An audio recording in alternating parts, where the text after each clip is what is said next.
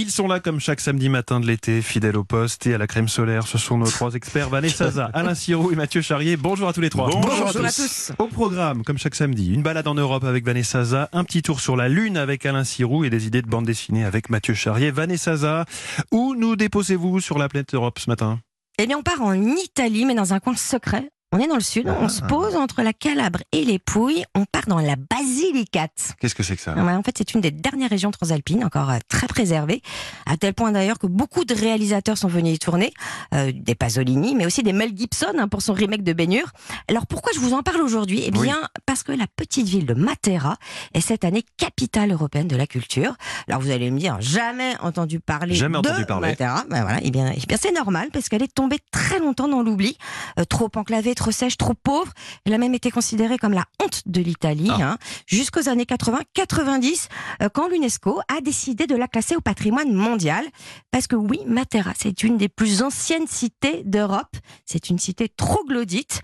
Alors aujourd'hui, évidemment, toute la ville a été restaurée de manière assez majestueuse. Et on a l'impression de déambuler dans une médina troglodyte. On peut même dormir dans les sassis, ces fameuses grottes. Oui. Euh, Certaines ont été transformées donc en boutique hôtel.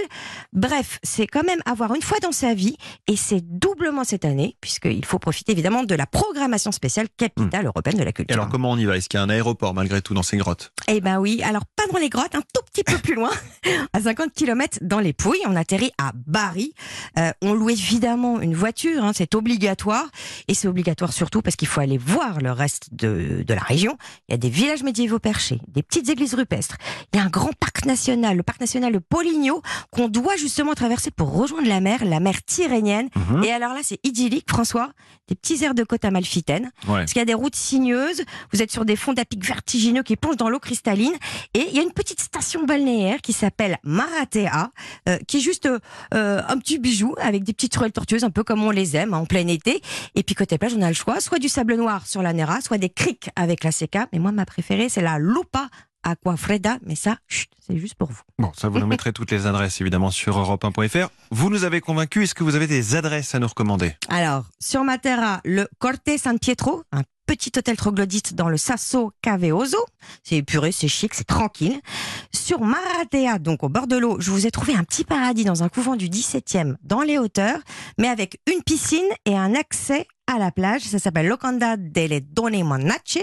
Et puis pour finir, allez, on se la joue euh, grandiose, hollywoodien. Francis Ford Coppola a ouvert aussi un hôtel luxueux écolo à Bernalda, parce que c'était le village de son grand-père, et ça s'appelle le Palazzo Margarita. Merci Vanessa Zaza. Alain Sirou, ce sera la pleine lune jeudi prochain, le 15 août. Et comme à chaque fois, on va parler de sommeil perturbé, de maternité débordée et de fous très agités. Euh, que nous dit l'astronomie de ce rendez-vous Euh, Les légendes, les rumeurs, les faits avérés, euh, qu'y-a-t-il Eh ben pour les astronomes, c'est clair, il ne se passe rien. on n'a jamais vu, on n'a jamais vu de piscine fermée pour cause de marée basse.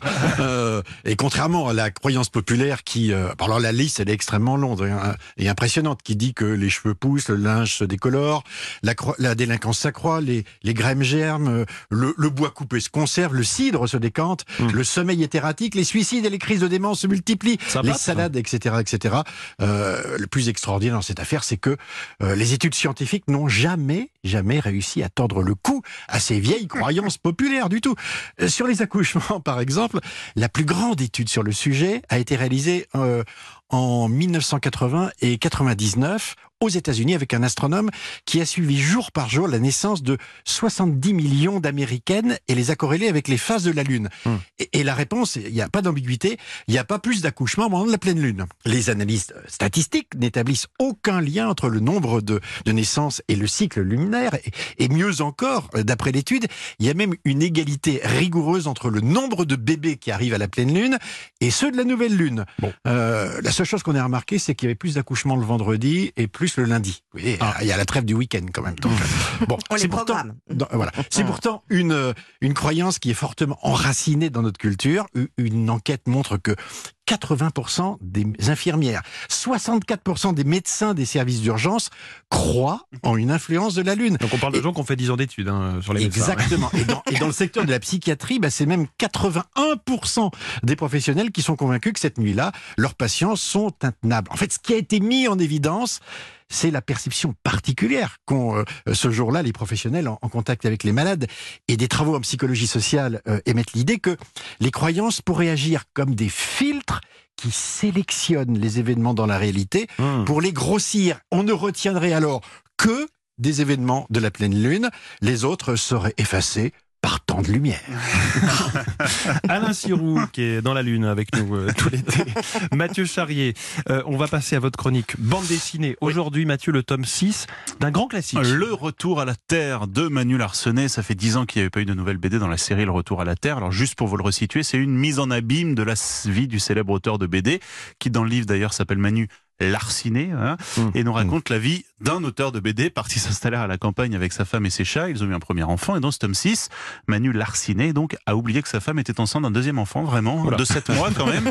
Lui, il est tellement plongé dans le dessin de sa nouvelle BD qui s'appelle Plast dans le livre, mais Blast dans la vraie vie, ouais. et il ne pense qu'à ça. Il s'était pourtant mis un petit post-it hein, sur son bureau, il a marqué On va avoir un deuxième bébé, mais rien à faire, il oublie, il est dans son truc. Même en marquant pleine lune ouais, C'est peut-être la pleine lune qui l'a.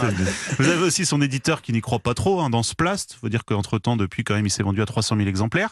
Et cet éditeur envoie l'un de ses employés dans cette campagne hostile. Comme tout bon urbain, il commence par passer s'acheter des chaussures de randonnée parce que le trajet s'annonce périlleux. Voilà. Si vous aimez l'univers de Manu Larsenet, si vous aimez le retour à la Terre, franchement, allez-y, achetez ce tome 6. C'est une petite BD toute légère. Ça, vous pouvez la glisser dans, mmh. dans vos bagages sans problème. Au scénario, on retrouve Jean-Yves Ferry. C'est lui, vous savez, qui a repris les Astérix. Il est donc très occupé en ce moment. Larsenet s'en moque dans la BD. C'est donc publié chez Dargo. Une autre BD dont vous nous parlez aujourd'hui, une BD machiavélique mmh. qui s'appelle Le Patient et c'est signé Timothée Le Boucher. Qui commence avec l'arrestation d'une jeune fille qui marche, qui erre dans la rue, couverte de sang, couteau à la main. La police la récupère, se rend à son domicile et découvre toute sa famille assassinée. Oh. Évidemment, elle est accusée, arrêtée, condamnée, mais il y a quand même un survivant dans la famille, c'est son frère, qui s'appelle Pierre, que l'on retrouve quelques années plus tard dans un hôpital psychiatrique. Il va évidemment pas très bien depuis le massacre et après un long coma, il est pris en charge par le docteur Anna Kieffer, qui est psychologue spécialiste des questions de criminologie.